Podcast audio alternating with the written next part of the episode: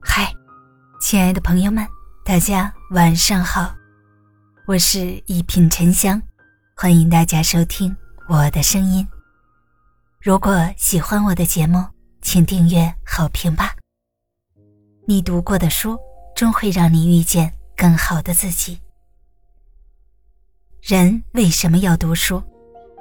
莫言说：“读书是为了以后不在碌碌无为中周而复始，不在柴米油盐的计较中磨灭希望。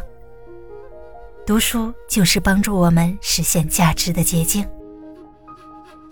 林语堂说：“读书可开茅塞，除鄙见，得新知，增学问，广实践，养性灵。”余秋雨也曾坦言，阅读的最大理由是摆脱平庸。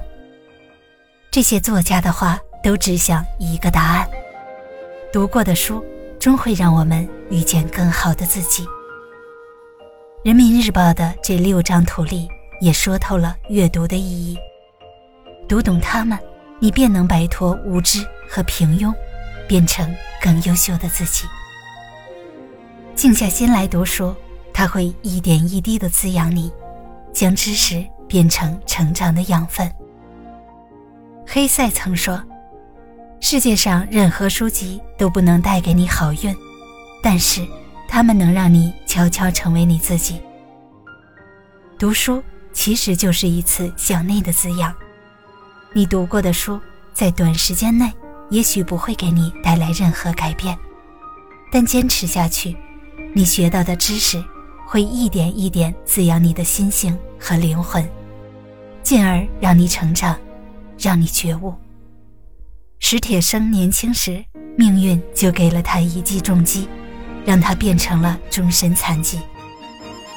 在那段暗无天日的日子里，他陷入了无尽的绝望之中，甚至几度想到了自杀。然而，最终还是读书把他从绝望的边缘拽了回来。他读罗兰·巴特的《写作的零度》，从中找到了阅读写作的意义。他读刘晓峰的《走向十字架上的针》，一改之前的悲观消极，对自己的人生。有了崭新的态度，可以说是读书滋养了他奄奄一息的灵魂，也是读书让他在苦难中成长，从一个羸弱的病人蜕变成了思想上的巨人。人如果不读书，生命注定是一场荒芜；但一个经常读书的人，哪怕他的人生起点再低，哪怕命运给他再多苦难。他也能像一朵倔强的野百合般，在贫瘠的土地上开出属于自己的生命之花。你的气质里藏着你走过的路，读过的书。春秋时期，闵子骞非常仰慕孔子的才华，于是便拜孔子为师。他刚来到孔子这里时，面色蜡黄，形容枯槁。可过了一段时间，他不仅气色渐好，整个人也变得神采奕奕。孔子见状惊讶不已，便问他原因。子谦答道：“来到这里，受到老师的教化，常常读书，懂得了很多大道理，学会了如何辨别是非美丑。遇事心平气和，脸色自然红润起来。读书可以改变一个人的容貌。”正如三毛所说：“读书多了，容貌自然改变。”许多时候，自己可能以为许多看过的书籍都成过眼烟云，不复记忆。其实，它们仍是潜在的，在气质里，在谈吐上，在胸襟的无涯，当然，也能显露在生活和文字中。迷茫时。书会为你点亮一盏灯，明白世界，看清自己。林语堂曾说：“没有养成读书习惯的人，是受着他眼前的世界所禁锢的。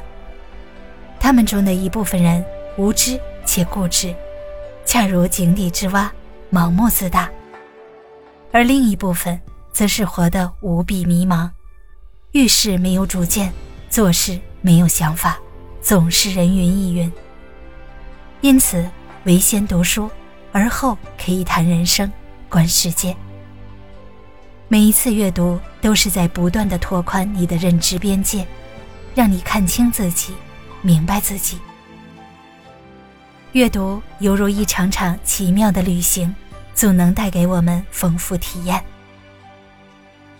很多人总是惆怅于没有足够的时间和金钱去走遍世界，却不知，读书才是最低成本的旅行。在书中，我们可以拥有千般经历，万种人生。正如尼采所说：“读书就是沿着作者的脚印去看沿途的风景。”很赞同一句话。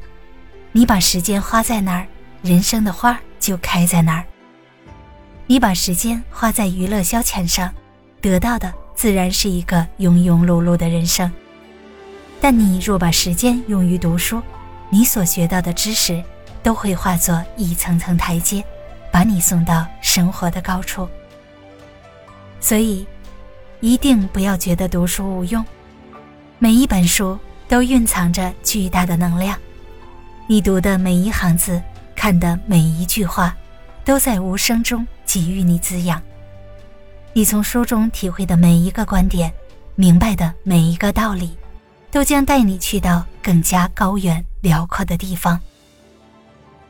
大家好，我是沉香，祝你晚安。后面，咱们下期节目见。